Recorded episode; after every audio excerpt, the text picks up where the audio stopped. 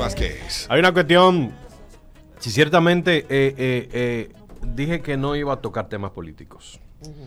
No. Ya eh, Lobo y las encuestas se están encargando de eso. No estoy en vaina. Lobo. Lobo, eso tan del diablo. Lo único que le estoy recomendando a la gente del gobierno que, que inviertan, Alguien- que inviertan otra vez en vos, porque Un amigo se lo me, tumbando dijo, los me dijo a mí hace exactamente un año, antes de que se activaran lo, la, el- porque el PRM tuvo prácticamente un año sin oposición, más de un año. Sí. Me dijo que los políticos del PRM y Luis Abinadel no están en capacidad psicológica de aguantar al PLD y a Leonel Fernández, Dándole cada cual piña. por su lado dándole piña. Lo tienen como la arepa. Y no han, empe- por y no han arriba y empezado todavía. Y no han, lo tienen como la arepa y no saben ni cómo responder. El otro día estaba yo en un programa y vi a un ministro ahí que dije yo, ese no saben el lío que se metió. Lo agarran a Ivanjo y Ariel, eh, Ariel Jiménez. Ese muchacho es brillante. Oye, y lo, de- lo, lo pusieron gago. Tú sabes que, por cierto, los abelistas me cayeron ayer hasta por 10, me entraron. Ay, Dios mío. ¿Por qué? Porque pusieron una noticia como que Abel había dicho que, que los héroes de la restauración se revoltearon y por eso el aguacero, de que para que el presidente no diera el discurso ahí, y yo le puse una carita de payaso. Ay, pero la gente... No, se- lo de Abel, Pero- lo de Abel está del diablo. Ay, Pero Abel, lo por de- Dios. Por Dios, y aunque se, se quillen conmigo, no van a ganar, queridos abelistas, así que relájense. Lo del PRM tienen problemas porque tienen al PLD, la FUPO por un lado, pero dentro del partido también tienen. Tienen a Alburquerque, tienen a. Guido. Ey, Leonel se ve bien con Eh. lente, loco. Eh, Sí, sí, Oye, no, el profesor está del diablo. Se ve bien con lente. Diga, maestro. Entonces, este, siendo honesto, ¿se ha convertido realmente en una costumbre que la mujer niegue la costumbre? Tú ves, ese le va a ser un problema grandísimo a este gobierno. Es el primero que va Sí, preso. sí.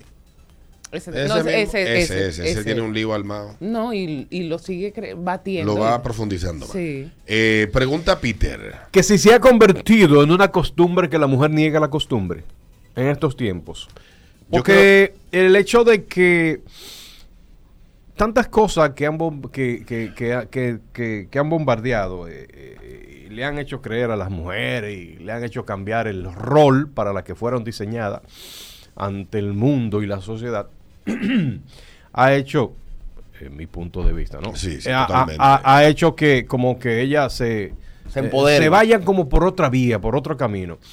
Y, y he escuchado, he visto, por ejemplo, noticias tan ridículas y tan vulgares como que eh, ya el hombre cuando va, cuando quiere su costumbre, una relación formal como la que Sí. ustedes tienen, cuando quiere su costumbre, que es algo natural de esa relación, eh, tiene que pedir permiso y si ella está dispuesta, eh, si ella está dispuesta, entonces... Y no hay se una realiza la sobadera cosa. primero. La no, mujer empoderada No, no, que que tenemos decir- hoy en día, eh, licenciada de cualquiera de nuestras universidades privadas, en una de las tantas carreras que ha dado, que ya ha ido a vivir a Europa y ha estudiado maestría por allá, Ah, vale. que ha venido En capacitada aquí al país, eh, allá, Baraja, ¿no? la Aquella, Baraja. Universidad de. Valencia, la Universidad de, de, de, de- de Madrid, de esas universidades que tienen. Tenerife. Tenerife, vaina así. Esa mujer que ha llegado aquí a trabajar en puestos directivos, eh, o no necesariamente directivos, sino de liderazgo en la República Dominicana, siendo una mujer que ronda los treinta y tantos, y ya una mujer que, que dentro de su paquete posiblemente incluya un vehículo, eh, una tarjeta de representación y cosas así. Sí.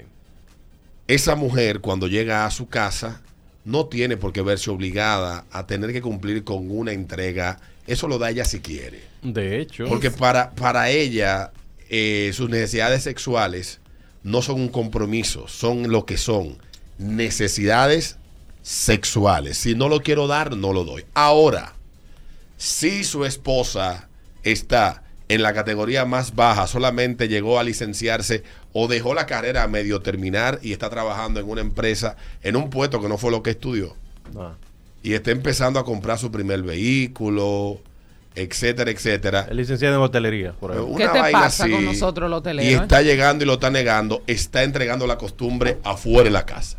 Ah, ok. Ey. O afuera.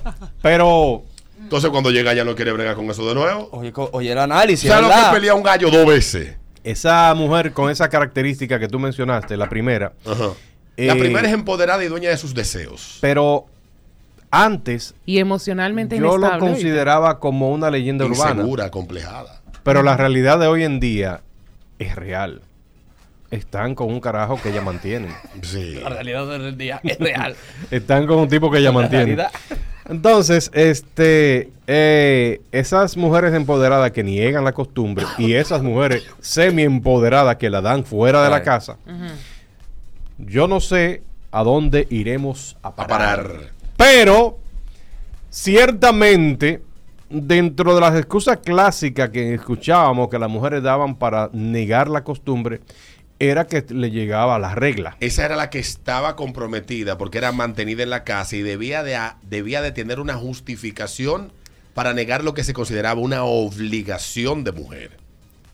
Pero cambió. Pero, Pero ahora la mujer empoderada Mm. simplemente dice no. No, No, hombre, ya. del diablo no me joda.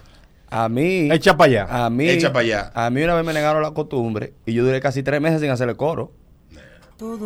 Bien hecho. Venimos, venimos luego de la pausa con la pregunta de Peter a las mujeres. Eh, Peter Vázquez, Si se ha convertido en una costumbre negarle la costumbre a tu macho. ese ritmo de la mañana. Empoderada.